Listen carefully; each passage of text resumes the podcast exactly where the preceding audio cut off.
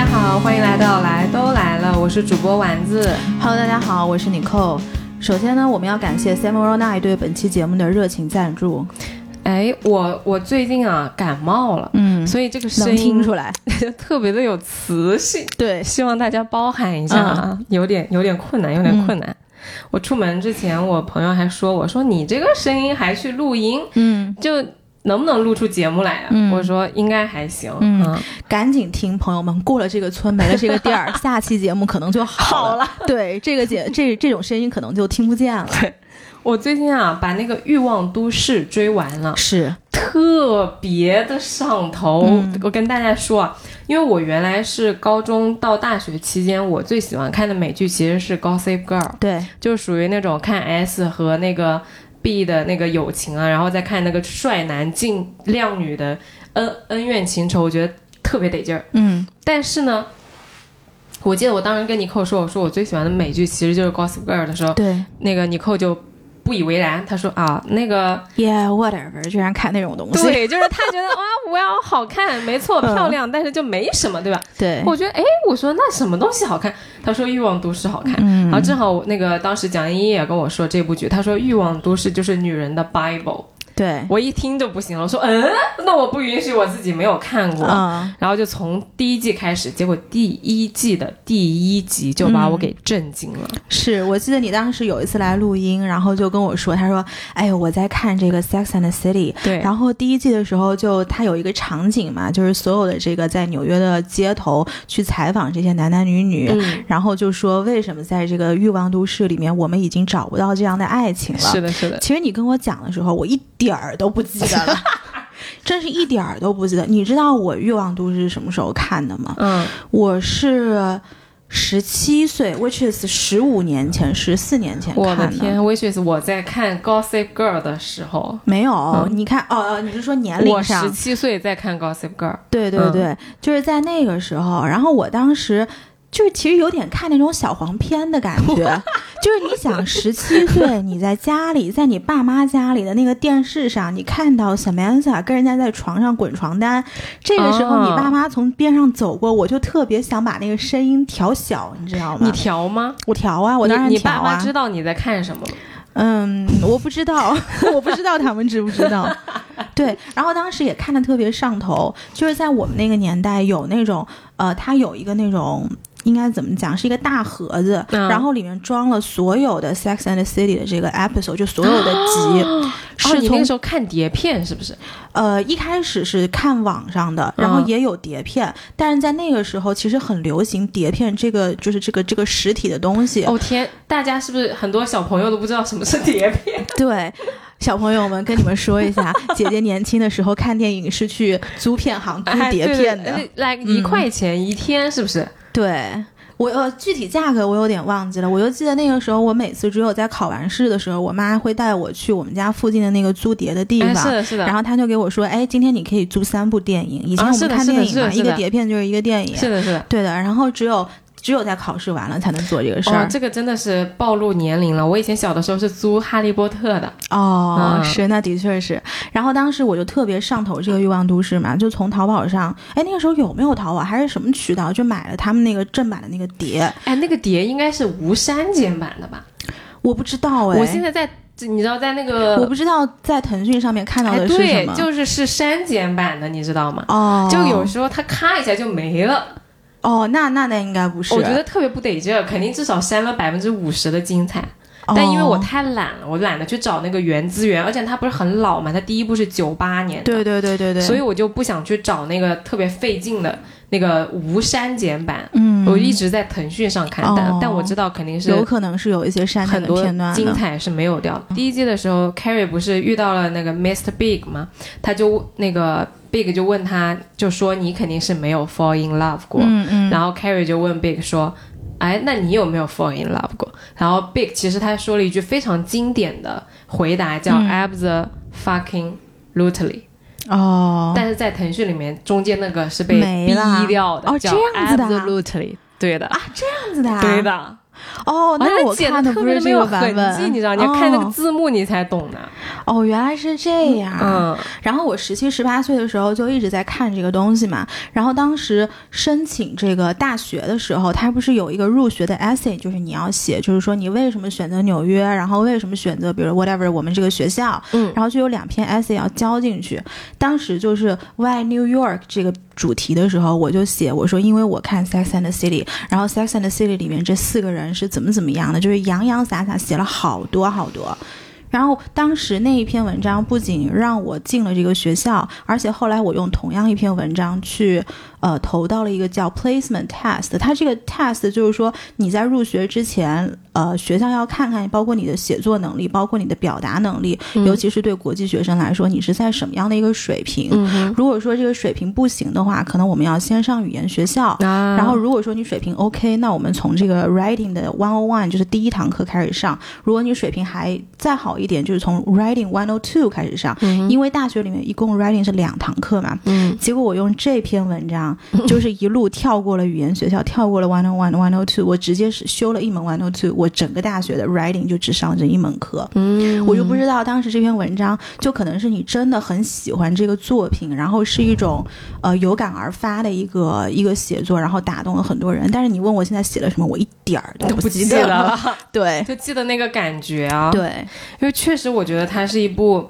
很很有感染力的片子，嗯在而且它也有很强的张力的点在于，在那样一个都市里边，大家的节奏都很快。其实跟你说跟今天上海是很相似的。嗯我觉得很神奇的点在第一集就非常震撼我说，原来一九九八年的纽约的单身女性的生活，其实和二零二一年上海很多女性她面临的困扰是一样的，对，就是大家既忙嗯。又想要真爱，嗯。既渴望爱情又没有时间去打理爱情，嗯。然后就希望自己就尤其是 Carrie，就希望自己遇到一个从天而降的白马王子，然后从此和他过上幸福快乐的人生。嗯。抱着这个梦想，一直在纽约兜兜转转、跌跌撞撞，拍了六季，嗯最终才定下来他跟谁谁谁结婚。嗯但是其实我觉得他到最后也只是一个电视而已。就是在这个过程中，这四个女孩，因为大家如果没有看过的话，可以给大家简单说一下。其实这个剧呢特别的简单，就是说四个女孩有着各种各样的性格和各各种各样的成长背景和人生，但是这四个人是特别特别好的朋友，然后以他们四个人的故事为核心，每一集都讲他们会约会的男人，或者说他们在人生中遇到的问题，以一个小主题就是一集，然后这样去拍他们从二十几岁到三十几岁的这样一个故事。嗯然后在这个过程中呢，有一条主线是大家一直都会追的，就是里面的那个第一人称的小姑娘叫 Carrie，嗯她和她的 like 真命天子 Big 的这个故事主线就是分分合合，合合分分。嗯然后结婚、出轨啊，然后拒绝跟别人结婚，然后又复合，然后又、又又再见，然后最终在一起的这样一个故事。对对，当当第一季开始，我那个 Big 出场的时候，我就知道完蛋了，就这个主角就估计就是一完蛋了，这个主角。就是通杀呀，就怎么会有女人不喜欢 Big 这样的人？对，我记得当时 Big 出场的时候，应该是在第一集，就是大街上，然后他撞了一下 Carrie，是不是？的，是的，然后当时 Carrie 还拉了一下裙子，是不是有这个画面？是的是的然后他回头看 Big 的那个眼神，就心里他的心里春心荡漾，就是非常的明显。因为第一个镜头，我觉得哇，Big 怎么这么帅？嗯因为我其实，在没有看《欲望都市》之前，我这个男演员他是演过《The Good Wife》的，对，他演这《Good Wife》里面演那个外演那个演那个丈夫，嗯就是那个检察官。其实，在那里面，我觉得他没啥魅力的，就是个老男人。嗯然后我就老看到那个字幕里面写啊，Big 怎么怎么怎么样，我心想啥玩意儿？完了之后呢，我也就不知道他那个大家在尖叫什么东西，我觉得他不帅啊。嗯，然后结果后来我看到了《欲望都市》之后，哇，我死了！原来大家是在尖叫这个东西。没错，嗯就哦，原来是这样，我可以理解大家了。就 Big 真的太帅了，嗯，嗯我其实印象里面比较深刻的，呃我以前很深刻，现在有点模糊的一一个印象，好像是当时是谁要去，是 Carrie 要去巴黎，是不是？嗯然后当时 Big 帮他放了一个 Moon River，啊那个画面是什么来着？然后当时 Carrie 就推进一个呃 SOHO 的那个门，然后就看到就是没有人在那边，是是是 Big 要走了，啊 Big 要走，而且关键是。这个我们从头开始说，我觉得这个就是他们爱恨情仇里面非常致命的一环。嗯，就 Big 是一个无法让你琢磨的人，对，从他们俩相遇的那一刻开始，我当时看到我觉得完蛋，嗯，就是 Carrie 这个人肯定就是马上沦陷。他就是 Big 这个人，他有多稳？他看到 Carrie 这个小女孩的时候，他就觉得诶挺有意思的，但他不会跟你多停留。嗯他前几次每次见 Carrie，大概只跟他聊个三到五分钟，嗯先问什么你是干嘛的呀？然后 Carrie 说我是写专栏的一个作家，然后哦，然后没了走了。然后第二次又是哦，我看了你那个专栏，还挺 cute 的。然后那个 Carrie 说哦是吗？你这么觉得吗？然后那个 Big 说对啊，我觉得他很可爱。然后又走了。嗯然后第三次又是聊那个什么有有没什么的那种东西，每次都聊一点点，然后 Carrie 的兴趣就越来越大，越来越大。我觉得这个他的那个心理啊，那小姑娘的心理非常的典型。嗯包括后来他们开始真正的约会之后，Big 刚开始都没有当回事的，就觉得我就随便跟你约个会啊啥的。但 Carrie 就特别当真，嗯就什么你你在街上碰到了朋友不给他介绍我，你是不是觉得我是个隐形人？你是不是不把你觉得我拿不上台面？是不是？然后还有什么？你不让我在你家过夜，是我你到底拿我当什么？啊，要不然就是你你能不能把你家钥匙给我？就 Carrie 他作为一个就是爱上了 Big 之后呢，他就一步一步的很想往前走，然后非常想拉近两个人的距离，然后 Big 就永远站在那里，就是一副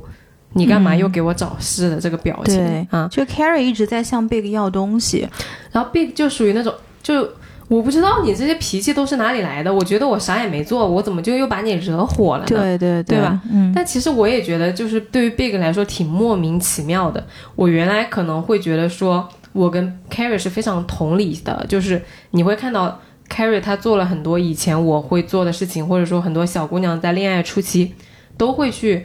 啊、敏感呀、多想呀，去解读一个男的的一句话到底是什么意思呀什么的。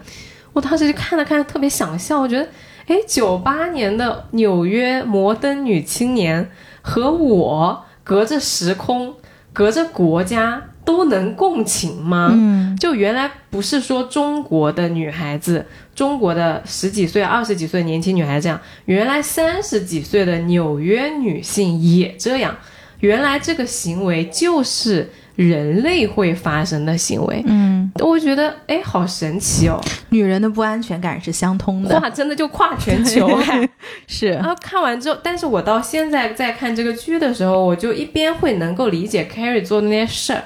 另外一方面我确实觉得挺无解的。嗯就是我我也有慢慢的开始理解 Big 他作为一个事业有成又多金，家里面也是那种有良好教育的 old money 那种老钱的那种人，他看到就看到过这么多优秀啊、美丽啊、形形态各异的女性之后，他看到 Carrie 这样的小姑娘，那确实就是没有很着急啊，我就是一个贵公子啊。你你奢望我为你做一些什么呢？我觉得我能维持好我正常的生活运转。然后他经常讲的一句话就是：“你不，我我以为我们俩正玩的很开心呢。We I thought we were having fun，嗯就我们很开心啊，有什么问题吗？”然后 Carrie 就是两个手放在那个胸前，我不知道，嗯就我不知道为什么，我就是不开心。嗯我我其实特别好奇这一点，就是为什么会有这样的冲突和对立呢？就男的觉得说我们俩，我觉得我们俩玩的挺好的，女性永远在索求索求更多，为什么女性不可以停留在我们俩玩的挺开心的这个点上？包括他第一集就探讨那个问题，就是说，，fuck like a man，对，就是嗯女性能不能单纯的享受性，对，是不是跟享受完了性之后，她一定会有一点别的东西产生？嗯。因为第一集有个很有趣的故事，就是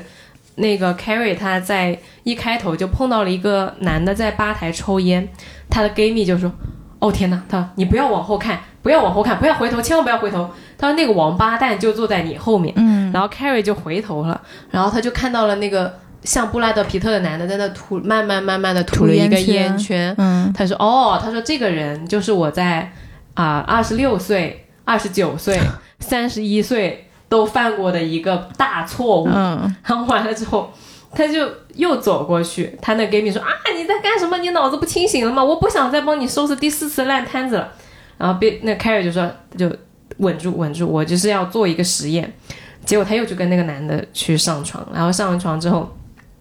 那个男的取悦他完之后说：“哦，就 It's my turn，就轮到我享受了。”然后这时候 Carrie 说：“哦，啊，哦，卷被子走人了。哎，他说、嗯 Sorry，不好意思，我要 I'm 呃我要去工作了。”对对对对，？Go back to work。完了之后，嗯那男的说啊，Are you serious？嗯然后那凯尔说哦真的呀，对吧？然后就亲了一下那个男的的额头，说 Maybe next time。啊，然后这男的就懵逼了，然后留着，然后凯尔就很潇洒地走了，他特别开心，他觉得说哦，我终于可以像一个男的那样去享受性了。嗯结果这个事情没完，结果到了晚上的一个 party，那个男的去找他，找那个 Carrie 说：“你那天晚上把那天留我一个人在床上，我特别生气。嗯但是后来我就想通了，宝贝。”他说：“这不就是我一直梦寐以求的，想让我们俩的关系纯粹一点，只有性吗？嗯就你终于明白了，我只想要性这个 part 的那种快感。嗯，那意思是不是我们俩以后就可以带之间的快乐就更纯粹了？”嗯，然后那 Carrie 心里又不舒服了。然后 Carrie 就懵了，Carrie，Carrie 那个眼神就变得迷惑起来，就嗯哎，前一秒我还觉得我可以征服整个纽约，我走在街上那个特别的飒，特别的有力量，结果晚上这个男的过来跟我说，我们俩以后可以保持就是纯性关系了，什么鬼呀、嗯。然后完了之后，那男的就又很开心的说，Call me if you need me，、就我 I'm all yours、然后他又不舒服了。对他整个人就崩溃掉。嗯。就你就发现哦，女的她在为这个男的已经就是三在三个年纪分别都跟这个男的沉沦过，嗯。她知道这男的一定是个王八蛋，然后她努力的去跟这个男的只享受快乐，不想要负担，之后发现这个男的就跟上她节奏的时候，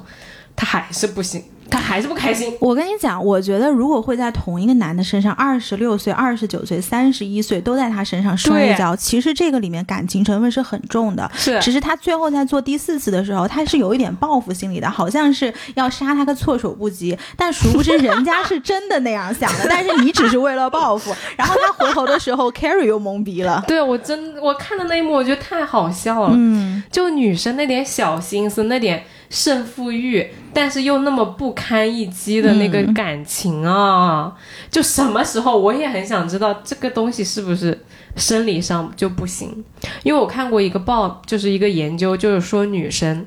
她在就是有过跟另外一个人发生过性关系之后，她的生理会发生分泌一些激素。然后让自己就是对这个男的的感情就是不一样，就是这嗯。生理上就是决定了你会是的，有感觉的，嗯。所以就做不到像像男的那样去享受性，是。是，所以就是嗯女孩子的那些小心思啊，那些小九九在 Carrie 身上其实是刻画的非常生动的，嗯，而且就像你说的，就是这部剧他说了很多我们平时不会说出口的话，嗯所以在看这部剧的时候，虽然有很多人就骂 Carrie 说 Carrie 有神经质啊，就不没事找事啊，嗯但我相信，其实他们在骂的同时，或者大家在痛恨这个角色的同时，你就是在他身上看到了你自己。带入了自己很多的情绪。妈的，我当年为什么要跟那个渣男一次又一次的回去找他？对，对就你其实骂的是你自己，你看不下他，你就看不下你。对，对，所以其实今天想跟大家讨论的这个问题就是，女生什么时候才可以从这些东西里面翻过来，然后真正的不要去每天围绕着这些，哎，那句话是什么意思？然后这个人对我这样到底代表着什么？这些很小的困扰的点，然后真真正正的开始享受这段关系，嗯，就像男生去享受性那样去享，我们去享受生活中所有的事情，而不把重点放在一谈恋爱就放到对方身上。是因为今天其实你在我们在讨论这个东西的之前，你你问过我们，就是说我上一次在恋爱里面就比较患得患失是什么时候？嗯，然后我扳手指头算了一下，大概是一百年前，对，When I was young，没有，就是呃，大概是四五年前。对我已经真的很久没有患得患失记不起来那个男的的名字叫什么了。啊，那还是记得的。就是大概四五年前，你知道我那个时候干了些什么傻事吗？就是当女生患得患失的时候，她会有一个什么现象？我觉得还挺普遍的，就是你身边所有的闺蜜都知道这个男的，都知道这摊事儿。哦，然后你会不停的扒拉不停的说，不停的说，不停的说，然后今天跟丸子说完，然后明天跟 B 说，然后说完 B 说 C，就是你同一套话一直在那儿说，就是说的过程，其实你想跟你的闺蜜或者你身边的人求证一些什么东西，不管是求证说这个男的喜欢你也好，还是说你没有丢人也好，还是你没有像傻子也好，嗯，就是你希望你身边的人来安慰你。没错，然后我当时想了一下，我除了这个说完这一套，我还干过一个什么事儿？就那个时候，我其实有一个那个什么星盘跟塔罗牌的师傅，你不是一直问我说为什么我会懂星盘，会懂塔罗牌吗是的，？是的，就是因为那个时候就遇上了这个患得患失的男的，然后我就。就每天就在想，我说，哎，是不是我这句话没说对呀、他是不是不喜欢我？或者是，哎，今天看他好像又有点喜欢我，但是明天好像又又不太对。哎，是的，是的，是的，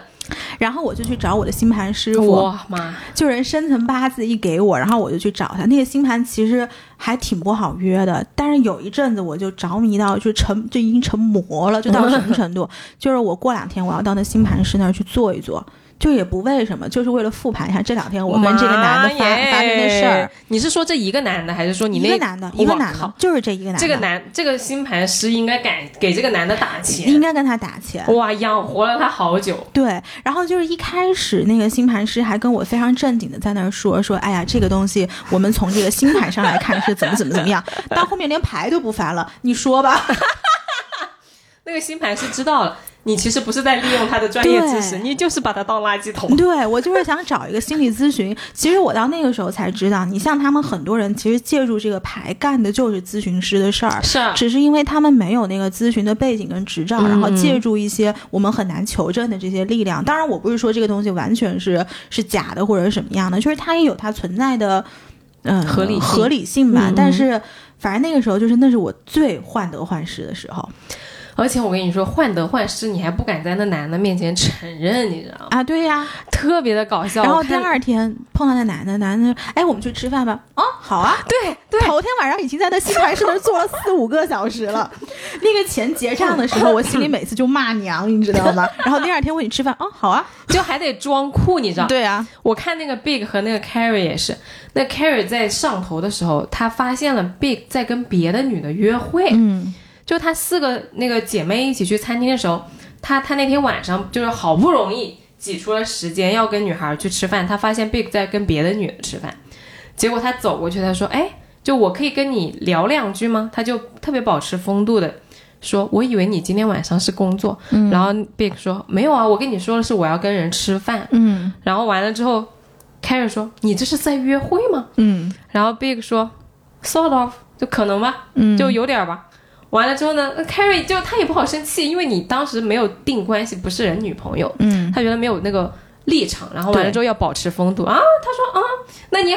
就 have a good time，你你你好好享受你的晚餐。嗯结果晚上一一一走就崩溃，然后完了之后呢，Big 给他打电话说，我想确认一下我们周天的那个活动是不是还照常进行。嗯完了之后，Carrie 说啊，对啊，还照常进行啊。然后 Big 说你还好吗？然后那个 Carrie 说哦，我很好啊，就这样，你知道？对对就其实这样的女的真的是最累的，就是你又要风度又要强，而且你想当好人还不想丢人，关键是你心里边又不确定。嗯然后完了之后，Big 说 I miss you。然后完了之后，Carrie 挂了电话就去跑去找她姐妹说，你说她说 I miss you 到底什么意思？对呀、这是像极了四五年前的我，然后那个嗯她姐妹说：“你是说，她说不好意思，你发现了我跟别的女的约会，然后我想跟你确认一下，你周天是不是还跟我出去玩的那个 I miss you 嘛？嗯所以她那个 I miss you 其实就是代表着很多背后那个含义啊，巴拉巴拉。他们俩就开始在那分析，动分析。嗯 Big 说三个字，他给人家分析出一堆小论文过来，嗯，就跟你一样一样。对。他说啊，什么去吃饭吗？啊，好呀。然后完就找就跑占星师去聊个那么多时间。嗯，哇，我真的觉得所有的女人跨国界都应该手拉着手。是，嗯然后我就记得那个时候，我跟那个占星师聊到后面，已经不是在聊这个男的了。然后那个占星师已经在跟我分析，就是我这个人的一些东西了，就是他已经在开始给我讲自我认知那一套东西了。是该讲自我认是的，知！就是他已经觉得我已经魔怔了。我心想，我他妈给你送了这么多钱，你还觉得我魔怔了？我要不魔怔，你能赚到钱？对呀，是。但不过我觉得女生就是在那种环境下，其实自己是非常痛苦的。其实大家听我们在这讲这个，好像很搞笑啊，但我真的相信每个女孩在经历这段辗转反侧和猜过来猜过去的过程，其实是相当痛苦的。嗯就那个不确定性啊，特别的耗人。嗯我可以给大家就是讲一个我亲身经历过的一个故事，我觉得印象特别深刻，而且我觉得对我来说很重要的一个成长的点。嗯就我曾经约会过一个我特别喜欢的男生，他当时刚开始的时候追我，我又不搭理他，因为我觉得他太油了，就属于那种讲话的时候讲一些就土味情话，然后让你觉得，咦，就是这个人怎么这么不要脸啊？嗯但是因为我比较喜欢那种干净腼腆的男生，所以那个时候我就不理他。我跟你讲，你喜欢那种，你喜欢那种油的很绅士的男生，真的，真的，大家记住了啊。呃，我怎么不知道？嗯然后完了之后呢，然后那个刚开始的时候，我就有一种我想看一下你到底能给我作成个什么样子，嗯我把它当那个人类观察样本来看。嗯结果后来他有一次打动我了，嗯这该死的心动。他那个时候是过年，过年的那个十五元宵，他就约我去那个城隍庙。当时我就不想去，因为我当时我记得非常清楚，我已经下班在地铁上了。嗯他跟我在聊天，就突然问我，他说：“哎，你想去那个城隍庙看那个灯花吗？”我说：“我已经在回家的路上了。”他说：“那有什么要紧的？你下一站就下，然后你打个车就到哪里哪里哪里。”我说：“呃，就我就开始犹豫了嘛，我又不想去。”他说：“我今天下班的时候，我的同事就在说说你。”最近是不是看上哪个姑娘了？那你就带她去看元宵节的灯会啊！嗯说当年我们喜欢的时候，我们追姑娘的时候，都带她去看元宵节的灯会。他就这样直接跟我讲的。嗯然后完了之后呢，其实我当时就脑子一热，因为我。因为我们俩都是那种平时特别讨厌人多的地方，他说，他说虽然我很讨厌人多，而且我也知道那个地方一定没什么好看的，但是因为我想带我喜欢的姑娘去看一场就是上元春节那个灯会，嗯然后完了之后，因为我是一个就是有那种情节的人，你知道，就是喜欢那种文艺调调的东西。然后他把它描述的特别的文艺，哎，我就脑子一热，我就下了那个地铁站就去了。我就想，那说都说了，那就去看看吧。结果那天那个元宵节人真的特别多，但是他在两个人就放下了那个戒备心和那个。就是相互，我想离他远一点那个感觉，挤人人群人挤人在那里挤，而且那天下雨了，所以两个人其实玩的挺开心的，嗯属于那种傻乐的阶段。结果后来在那天玩完之后呢，我就对他放下了那个很很平价的那个感觉，我不会觉得那个人很傻逼了，相反，我觉得那个人还挺好玩的。嗯结果慢慢慢慢的，两个人就开始吃饭呀，就压马路呀，就开始聊天儿。我就发现其实他在那个就油腻的外表下，是一还挺文艺的一颗心。油的很绅士，我我没说错，然后完了就开始跟我聊，就是以前我们看过的书，你看油的很绅士吧？然后就就开始聊那些就是我以前喜欢的东西，就是什么毛姆啊、什么乱世佳人啊之类的。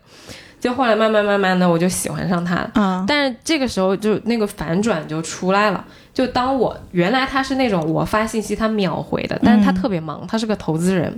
所以就是那种在不管他在开会呀，他他下班呀，他在吃饭啊，他当时就是属于那种我中我平时没空见他，他一直约我，我一直不出来，然后就有时候他就会说，哎，你拒绝我太多次了，我都要放弃了。完了之后，我说哦，我说那我中午有半个小时，你要过来陪我吃饭吗？他马上打车就过来了。嗯就是属于那种随叫随到的那种。但是后来，当我慢慢慢慢的喜欢上他之后，他整个人就松弛下来了。嗯松弛下来就开始出现什么啊，不好意思，我刚刚在开会，然后啊，我现在有点忙，我晚点回你，就打来就这样子了。然后再到慢慢后来呢，两个人的关系就慢慢的就是调过来了，就我开始越来越喜欢他，他就开始越来越无所谓。嗯然后再到后来呢，其实就我跟他之间就出现了很多就是矛盾，或者说我们俩冲突的地方，因为他其实也是一个非常非常骄傲的人，他只他比较喜欢玩那个追逐游戏，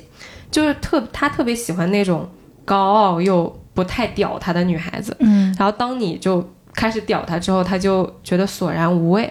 但是他那个时候呢，我们俩就临近就是跟对方说再见嘛，他就我印象非常深刻，我当时特别难过，他就给我说了一段话，他说：“其实你呀，就是。”太想抓紧一些东西了。他说：“其实你要知道，你是抓不到任何东西的。嗯，只有当你自己做好你自己的时候，别人才会来爱你。对的”，他说：“你就是要站在世界的中心，就像你原来不屌我那个样子。嗯完了之后，所有的爱都会朝你涌来。”嗯，他就是这样跟我说的。完了之后呢，他就我们俩就是要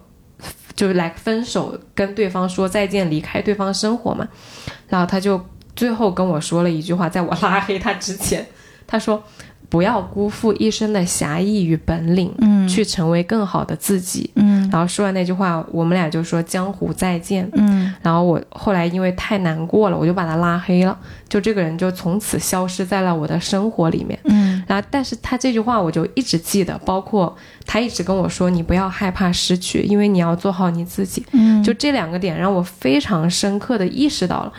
不论你原来有多好，不论你就是此刻是什么状态，当你一旦开始放下你的主动权，当你的重心一旦开始移到别的地方去的时候，你就会丧丧失你的魅力，嗯。你吸引别人的那个点就会没有掉。嗯。然后，只有当你重新找回你自己的主动权，和当你重新开始关注你自己的时候，你整个人才会变得舒服，才会重新开始闪闪发光。嗯嗯。其实到后来，我一直就是对这个事情刚开始就是耿耿于怀。我后来好了之后呢，我又整个人就恢复了那种熠熠生辉的状态之后，我就很想让他再来看一下我。嗯就是我就很想告诉他，你看呀，你看我现在又变成了那个你原来很喜欢的那个一直在追、一直在等的那个很骄傲的我自己了。你，我就特别想让他再看一下，因为我们俩分别的时候，其实我特别狼狈。嗯然后再到现来，我今天打车到你这里来的时候，嗯其实我觉得就也没有那么重要了，就真的就释然了，因为这件事情过去太久了。嗯以至于很多细节我都不大记得了，但我就记得我特别想挽留他，然后他看到我那个样子，他甚至就开始用一种比较怜悯的眼神在看着我的时候，因为他知道我那个时候已经开始陷入一种执念了，就是不管这是什么东西，反正我一定要抓住他，我就是。原来我不喜欢也好，我喜欢也好，我就不想放手了。嗯然后他就那个时候在跟我说那段话，他已经不是在一个两个人的关系里了，他那个时候已经跳出来了，在看他相当于在低着头看一个就是在挽留他的人。嗯然后在打车来你家的这个时候，我就其实已经想说，这个人他在我跟他再没有关系了，我也不希望再出现在他的生活里，他也我也不希望他再来过了。嗯我原来幻想过无数次，我在公司遇到他，我在项目上遇到他，我在大街上遇到他，我在上海那么多个我们一起去过的咖啡馆呀、餐厅啊那个地方偶遇他，我甚至会想到他笑眯眯的跟我说：“哎，那个某某就那个叉叉律师，好久不见啊！然后你现在还是这么的漂亮，你还是这么的有魅力啊什么的。”嗯或者说他可能会已经结婚了，他会再遇到我。就我幻想过很多很多个，他看到我熠熠生辉的我那么自信的场景的时候，我今天来的时候，我就觉得这些事情都不太重要了。嗯嗯而最重要的就是我那两句话，我真正的已经做到了，就是我没有辜负我这一身侠义和本领，我往前走，我成为了更好的自己。嗯而如果我觉得特别的就想跟他说一声谢谢，但我不想出现在他生活里，嗯就如果有那个缘分，他能够听到我们这期节目，或者说在任何的场合下能够知道的话，我就特别想跟他说一声谢谢。就是你教给我的这个道理，我真觉得特别的有用。就即使当时他虐我虐的特别特别的惨，嗯但是这个事情，就我有一个朋友跟我说过，他说其实你被谁伤害了不重要，那个人是不是渣男也不重要，他有没有就是刻意的去欺骗过你、伤害过你，或者说辜负过你的感情都不重要，因为那都是过去了。嗯而你在这段关系里面获得了什么东西，才是重要的。嗯你成长了才是重要的，因为你要知道这个这个故事发生它是有原因的，嗯，它是来帮助你成长的。对对，所以你玩完这个游戏之后，不是你的人生就结束了，你是要往下一个地方走的。对而这一场痛苦也好，快乐也好的这段回忆，你从中到底获得了什么？你能够往下走，带走的是什么东西才是最重要的。嗯所以就是结束了这个事情，已经结束了好几年了，就是我都不太记得它是哪一年发生的事情了。但是我只记得我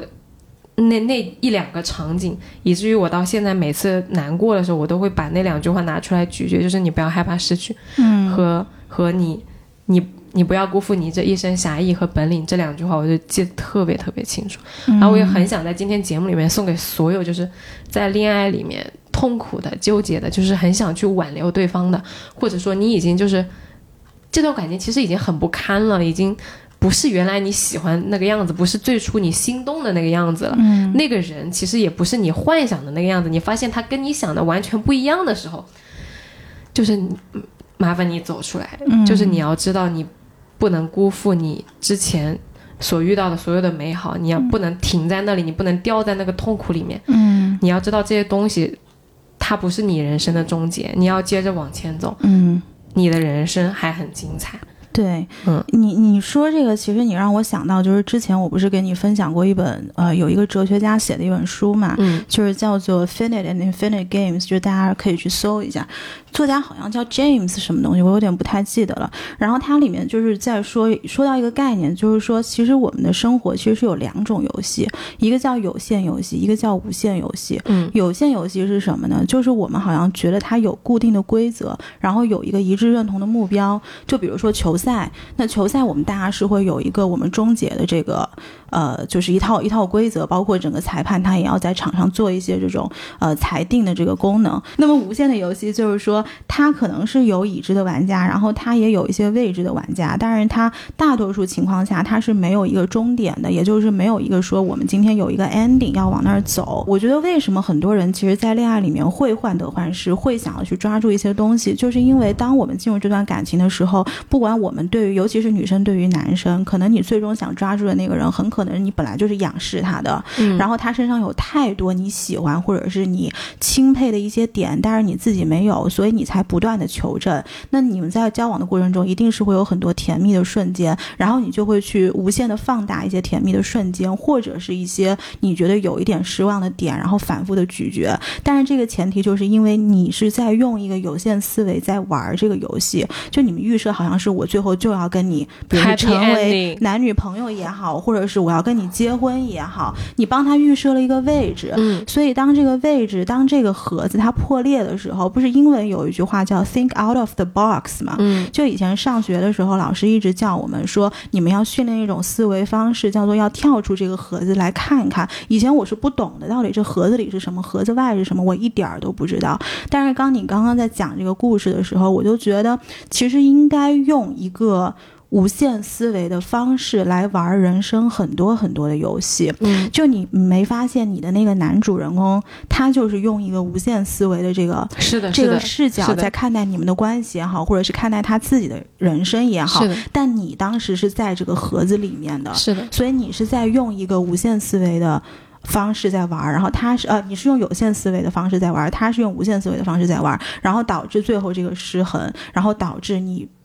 极度的痛苦。是对他只能以一个上帝视角来看你们的关系。我那个时候真的痛苦的快死了，嗯我就想不通这件事情怎么会发展成这个样子。对，而且我觉得很多患得患失的过程中，会有一些去衡量，呃，输赢、平局或者是僵局的这种思维方式，才会就是你女生一直想赢，你要想抓，我想要，我想得到，就我不想结束这个游戏，对我就觉得这个游戏结束了，仿佛我的人生就结束了一样。嗯就你这个背后隐含的逻辑，就是你不想让这个人离开，嗯你起码就就算那个感情，你们俩已经都知道彼此不是对方想的那样了，也不是最初的那个美好那样了。但是女孩子，我那个时候我就不想让它结束，不管怎么样，你必须留在这里。嗯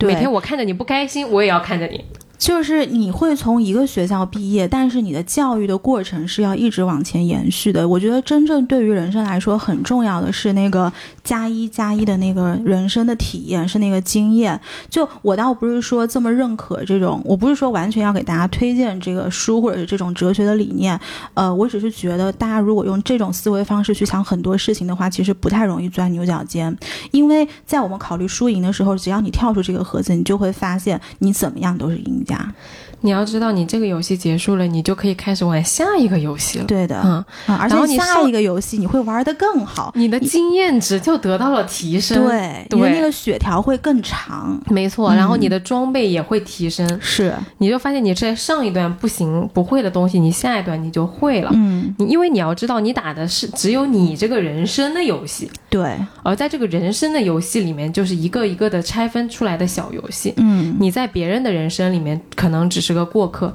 但是别人在你的人生里面可能也只是个过客，嗯对吧？然后这个这个当这个过客完了之后，你就可以经历下一个过客了。嗯，或者是彼此都不想当过对方的过客了，然后你们就一起玩另外一套游戏。没错，嗯但总之就是，嗯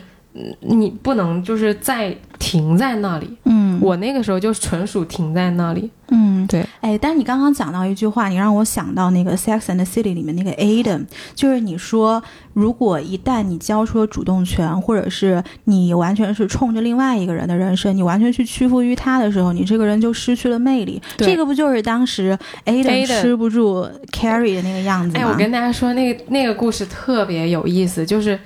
哎，人和人之间的感情就是嗯跟欠债一样，一个还一个。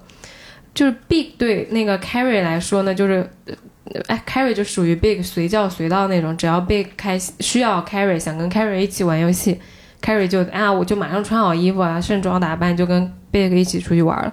但 Aiden 但后来就吃够了爱情的苦，嗯就属于被 Big 虐的死去活来。他后来不结婚了嘛？嗯然后结婚完了之后，那 Carrie 的人生也要继续过呀。她不是那种会以泪洗面、伤春悲秋的女孩吗？嗯而且相当于 Carrie 她其实也很有魅力的，她就遇到了一个也很可爱的设计师。嗯然后那个设计师刚开始呢，也是她先喜欢人家设计师的，然后跟那个设计师谈恋爱之后呢，发现那个设计师特别的在关系里面特别的完美。嗯他会给你所有你想要的东西，所有你原来觉得在恋爱里面该有的，你原在上一段感情里得不到满足的。他在上一段感情跟 Big 在一起的时候呢，他就很想在 Big 家过夜，他很想在 Big 家留点东西，嗯他很想让 Big 给他介绍他的父母，或者说让大家承认我就是你女朋友。嗯，就所有那种亲密关系里面要的那种名分呀，那种亲密呀，这个就是因为他不安全感，所以他一直想要抓住他，抓住他，就是他心底里面没有把自己在 Big 面前太当回事儿对，但嗯是实际上 Big 也就确实没把他当回事儿。啊。然后结果呢，Aden 就全部给他了，在他还没有想要往前走的时候，Aden 先走了一步，嗯。但在这个时候，其实对于 Carrie 来说，他又不想要了。嗯。当 Aden 这个男的这个完美的男人展现在他面前，给了他一份如此有安全感、可靠的关系的时候、嗯。C a r r i e 这个作作天作地的小妖精，他说他不想要，嗯，对吧？但我觉得是这样的，就是你感情经历里面，难道没有一个就是那个有有有有有有有有有有有？你也觉得就是有食之无味，弃之可惜呀、有是不是？所以我跟你说，我就觉得感情就跟欠债似的。嗯，就感觉就是欠了这个人，那就得还他。对，嗯但是就是说回来，那个 A 的那一段感情，其实我觉得重点不是说 A 的对他百依百顺，而是就像你说的，我们每一个人女孩子，你在感情受过伤之后呢，如果出现一个这样的人，很多人他其实会觉得那是一个感情的归宿，嗯尤其是当你到了三十岁嘛，他那个时候就面临一个说我到底要不要结婚这个当口。有一个这么完美的男人出现来，其实很多女孩子她肯定很开心，因为她可以结婚了嘛，对？对，但对于 Carrie 来说，她其实陷入了困惑，就是我到底要不要跟这个男的在一起？我到底要不要跟他结婚？嗯因为 Aden 已经求婚了，然后他会觉得说，哎，好像大家都觉得我应该结婚，这个社会好像就应该觉得女的就应该结婚，对吧？嗯而且结婚确实有很多好处，有人等你回家，有人就是支付你另外负担你另外一半的生活和情绪。然后就是相互可以支持啊什么的，然后社会对你也没有那么多的歧视和舆论，嗯因为社会对单身大龄女青年在那个时候其实还是有很多偏见的。现在其实也有，对，就是有嘛，就是如果你嗯结婚，这些大家都会闭嘴嘛，对吧？但是另外一方面就是她自己的声音，就是他真的不喜欢这个男的，就她不会特别的为这个男的所激动，甚至这个男的想靠近她，她都觉得不不高兴。嗯这个时候我觉得才是最难的，就是你要不要跟所谓的去做一个妥协，嗯你要不要坚持你内心的声音？嗯其实这个对于每一个女生来说，我觉得都是一个功课。嗯就就是你到底要去做怎样一个平衡和选择？你要跟什么样的人去度过你的下半生，或者说你要不要跟另外一个人去度过你的下半生的这个选择？而我觉得 Carrie 她在经历过 Big 之后和这样子的人之后，他最后拒绝了 A 那个 Aden。嗯他表明了，就是说我宁愿自己一个人没有钱，我去负担这个公寓，我去借钱，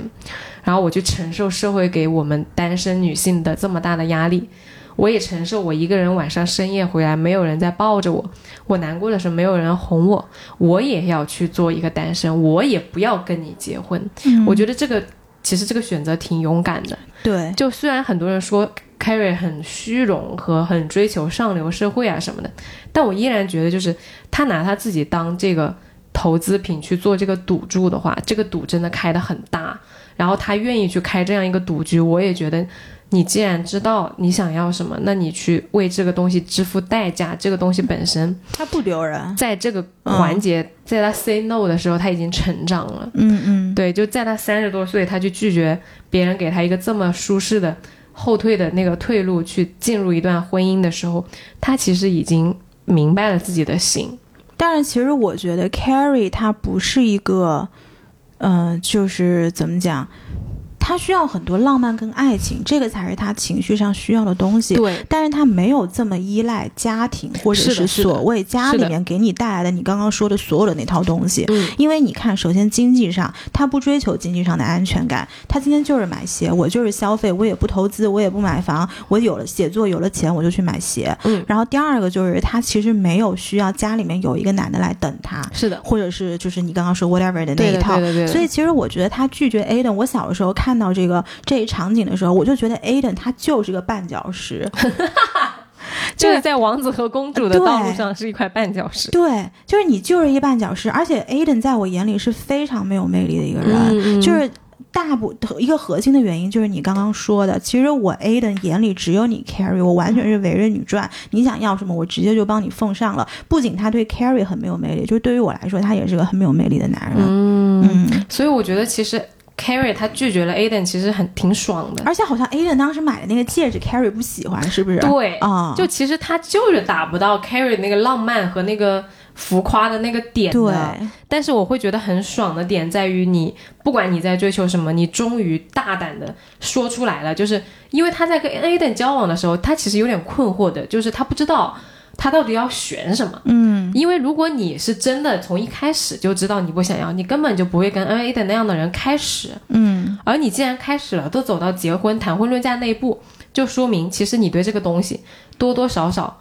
考虑我是考虑的，是你你在衡量你到底要不要的。只是你最终做出的那个选择就是我不要，嗯因为他被被迫面临那样的选择嘛。而且我而我觉得他选完之后就很爽嗯的点在于，我终于去敢于面对我到底要什么，即使那个东西的代价非常高昂，而我嗯终于去选择。而且对于 Carrie 来说，他没有继续在这个盒子里面去玩这个东西。对的就是其实他在中间有点像 stuck，就我卡住了对，我是跟 Big 在一起，还是跟就他一直在想，一直在权衡这个中间的利弊。但是他自己推了自己一把，做了这个选择之后，他完全可以开启下一个游戏了。他确实就开启了下一个对，游戏，就是一片新的天空在等他。没，错。嗯，所以通过这个点呢，我就会觉得小姑娘终于成长成了一个有自主权的女人。嗯就在那么多男人的游戏里面游走之后，终于做了一把主，就明确了自己的内心是这个样子的，嗯，嗯，所以觉得很爽。对。那我想问，就是你你这四个人，你最喜欢哪个？你知道我小的时候看，我最喜欢 Carrie，因为小姑娘什么都不知道，就是她只会喜欢那个主角。你知道为什么你喜欢 Carrie 吗？啊因为你跟 Carrie 最共情，她做了最多小姑娘会做的事儿。啊、是因为我朋友现在天天都在骂 Carrie，好几个女朋、哦就是女性朋友都一直骂 Carrie，说 Carrie 神经病。啊、你知道就是以前不懂，然后又喜欢她那些鞋子，又觉得这女的好 fancy 啊，搞一个 curly 对 hair，对天天写写这种男女之间的事情，赚了这么多钱，买了这么多好鞋子。你今天不开了个那个播客，跟他就也可以很像了呀。然后，然后我和 Carrie 只差一双鞋，我差的不是鞋，差的是个 big。就是你让我现在选，我可能还是选 Big，我不会要 Aiden。我主要是觉得嗯 Big 很难以支付，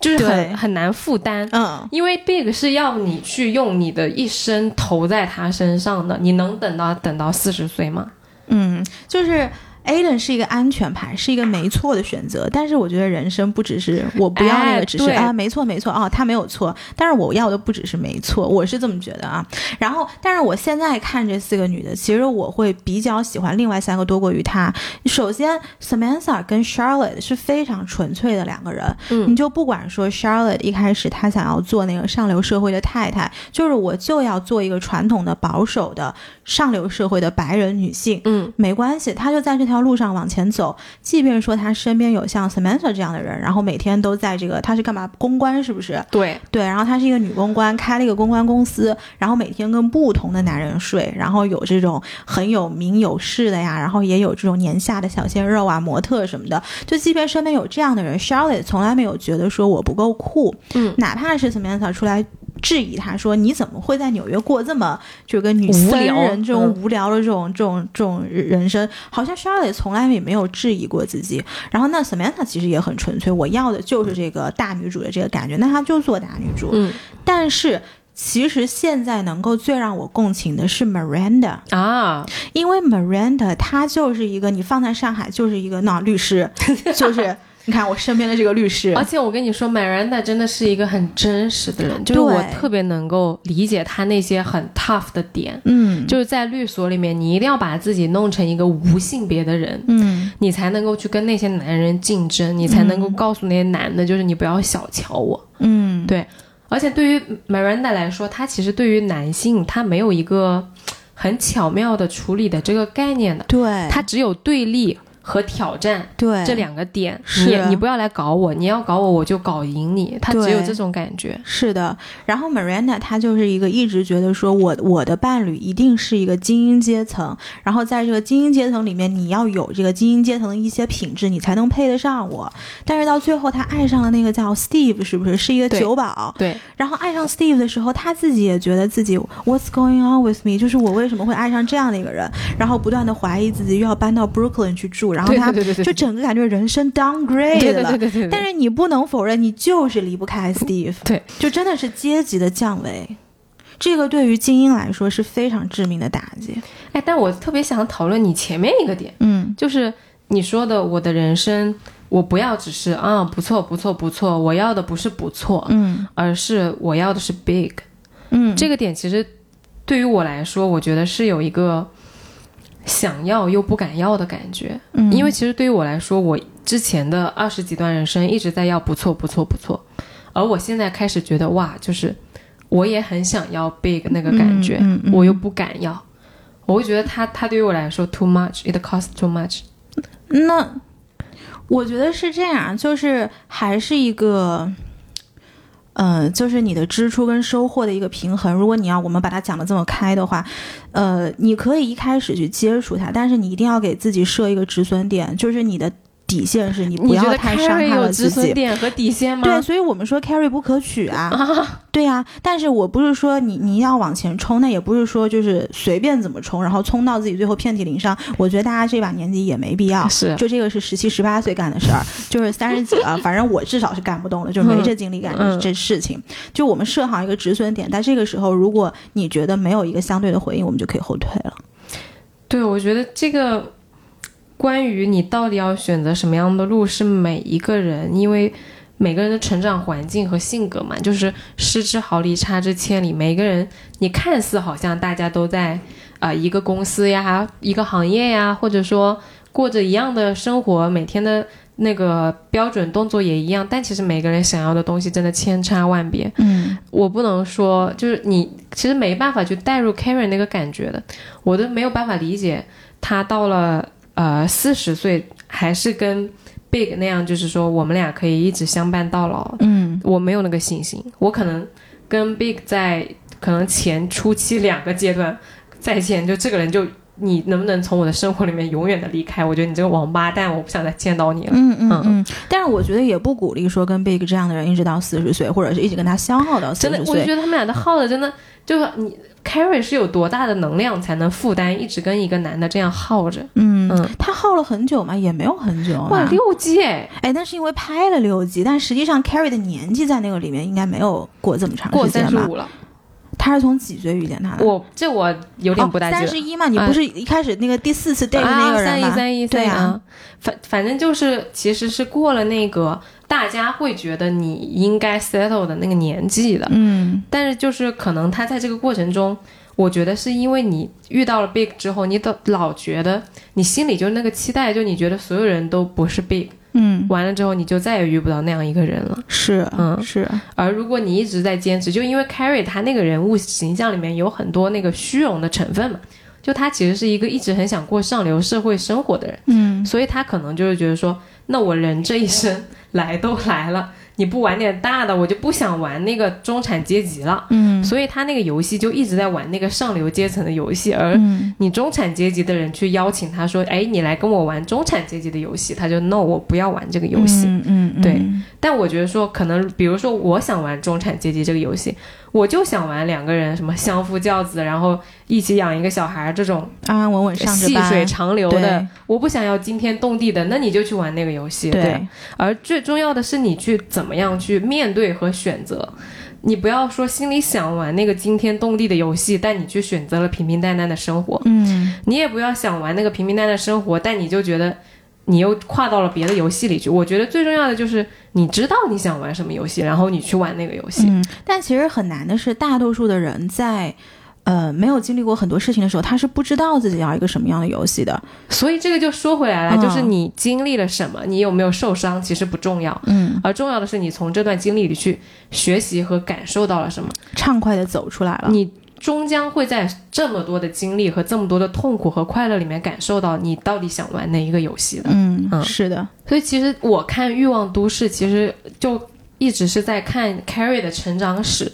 就是女性从痛走到痛快，到底要走多久？嗯，我一直在看这个点。这个点其实最近有一个这个新的国货品牌叫 Seven or Nine，然后当时联系我们，就是希望我们帮他做这个品牌的推广。嗯，然后呢，我们当时看到这句话的时候，其实我俩都被特别被打动对对对，就从痛到痛快，因为我那个时候正好在看《欲望都嗯市》，就在想这个点。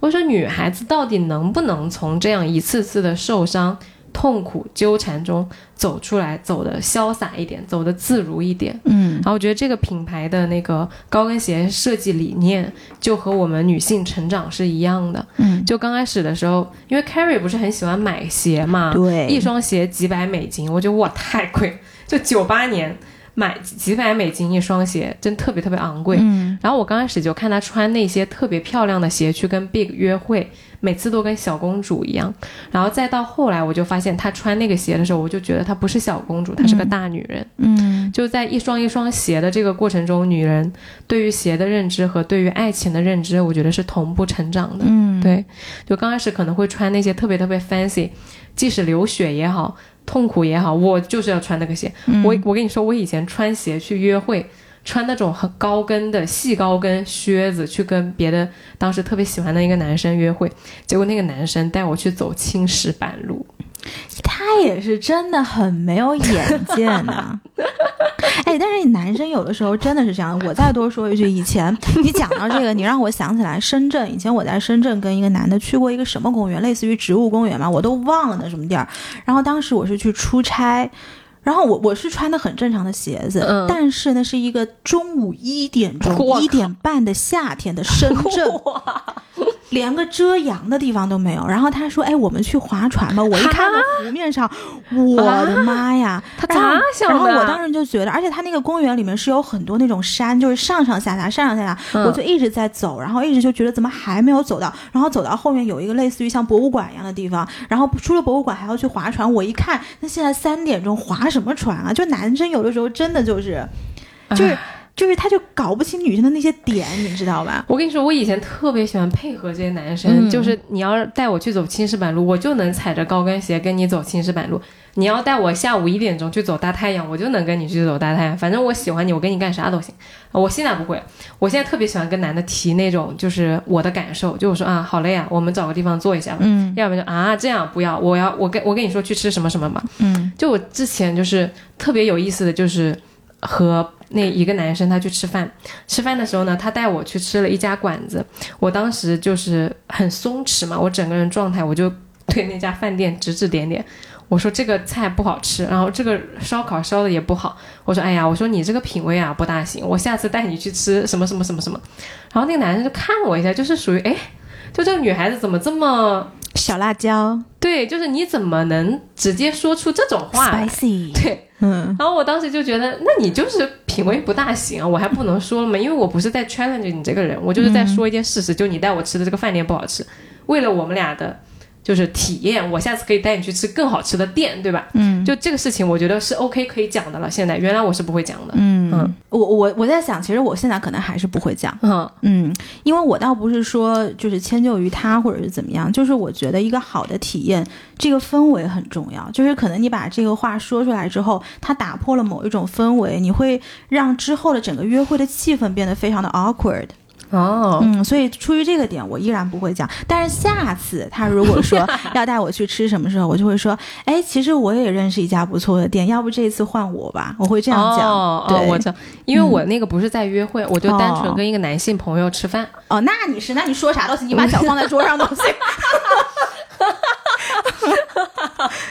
约会的时候，我会，我会就是也像你那样，嗯就是我会说这个这个也蛮好，但是呢，有一个东西更好。对，我觉得以你的说话方式，我不相信你会跟约会的男的直接说出来这对 东西这个就取决于你到底要给他就是多大的那个台阶下。是，但是我会觉得说，呃，对于我来说，已经不再是那个原来去无脑配合大家的那个人了。嗯，就像你前两期节目就说我们就不再是那个完全讨好型人格了，而这个我觉得是对女孩子来说挺重要的一件事情的。嗯嗯，随着我就是越来越重视我自己的感受和想法的时候，我因为最近我们会看到越来越多的那个品牌。就开始关注女性的那个舒适度，对不管是内衣也好，还是鞋子也好，就非高跟鞋的品类，其实有很多鞋子已经在开始说强调舒适啊、嗯走路啊什么。而这一次的高跟鞋能够打出舒适和他当时说的那个点，是可以穿着高跟鞋跑步。对，然后这个点其实我当时比较惊讶的，而惊讶之后呢，我其实是比较感动。感动的点是说，我们女性的消费力量在崛起，我们女性在这个社会的力量也在崛起，所以才会有越来越多的品牌关注到，也愿意在这方面投入更大的精力和财力去研发这样为了我们的舒适度，考虑的产品。嗯，而这个品牌已经蔓延到高跟鞋这个品类了。对我。当时我有点惊讶的，说实话。嗯，啊你没发现这几年的这个鞋的流行风潮，大家越来越像运动鞋，嗯，或者是那种平底鞋在是的走。是的是的其实就是因为我们女性认为说不应该只关注外界的审美，而应该把自己的舒适放在第一位，这个是最重要的。没错，就你原来会觉得说穿这个鞋痛，脚磨破皮了没关系，好我贴个创可贴接着走。可能现在在选的时候，你会觉得，哎，这个鞋舒不舒服呀？不舒服，那我也要再考虑一下了。嗯，对，然后，所以当这个 Samurai Nine 当时联系我们的时候呢，他主要是说他是以这个运动鞋的逻辑跟材质来做的一个高跟鞋品牌。然后我就觉得，如果有一个品牌，它能够把两者这个东西就结合在一起，就是我又好看又舒适，那我们作为女生何乐而不为呢？它怎么做到这一点呢？就是它在这个鞋头内放了一圈空气棉，它会把你这个脚趾给包裹住，就是你踩上去的时候，其实脚掌那个地方是有一点点气垫感的。是可以减震的。对，嗯是，所以你在走路的时候，其实是有一个缓冲的。它这个就跟运动鞋比较像。嗯你一脚踩下去的时候，没有那种咔一下踩到地上的那个，因为脚不是有一个点起来的那个角度嘛，对。对，然后你那样踩下去，其实对于脚来说是一个比较大的冲击嘛，就比较难受。你的承压是很重的。就是我们发现很多做的很漂亮的高跟鞋，就是你讲的那个弧度，它会做的坡度非常高。哎，然后咵一下就下来了。对，但是这个鞋它其实坡度做的不是怎呃，它其实坡度也有，但是它是通过前脚掌放了一个这个减震的这个鞋垫，就是让我们女生把脚踩进去的时候觉得比比较舒适。因为我其实穿鞋子，就是所有的鞋子都有一个 bug，就是我的这个后脚跟特别容易磨破。啊，但是我觉得这个可能是我天生长的问题，因为所有的鞋到我这儿都会有一个那个过渡期，哦所以我觉得后面是有两道深深的那个疤痕的。哦但是那天我穿上这个鞋的时候，我就有一个什么感觉，就是它那个后鞋口它没有卡在我那个疤痕上，就说明它其实整个鞋的这个穿进去的脚感是比较浅的。嗯嗯而且它后面是做了两个，就是跟棉一样的东西在嗯垫着的。我知道你说就是后脚跟儿会有一点磨的那个感觉。。对对，我平时会在那里直接加两个贴两个那个创口贴贴在那，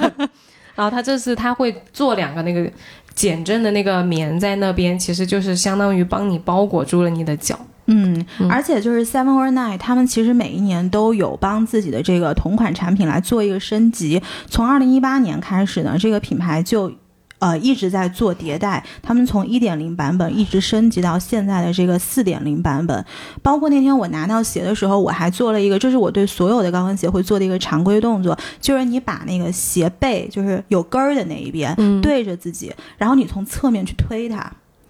你会发现有很多那种，包括我家那个 CL，CL 其实是很不稳的。啊，它这个差别在哪儿呢？如果你推一下它，然后它两边这样晃，就表示这个鞋你穿在脚上的时候，你走起来哦你会崴脚，会不稳。哦但是那天我推了一下他们这个鞋，我觉得它这个鞋在稳的这个层面也是做的非常好的。所以当他说可以穿着这个鞋往前跑，我是相信的。我真的跑了。嗯，我那天穿着那个鞋在我们家跑，然后我心想，我楼下那邻居非恨死我不可。对，就我在他上来敲我门之前，我一定要停下来。嗯，是的，所以也推荐大家可以去呃这个淘宝上去搜一下这个品牌，然后看看有没有你们喜欢的款式。如果有的话，也可以在双十，因为双十一马上要来了嘛，看看它有没有什么折扣，然后也可以给大家有一定的优惠，这样子。好，那今天我们的节目就到这里，感谢大家的收听。欢迎大家在喜马拉雅、小宇宙 APP、荔枝 FM、网易云音乐等各大平台来收听我们的节目，然后我们评论区见，祝你今天开心，嗯拜。拜拜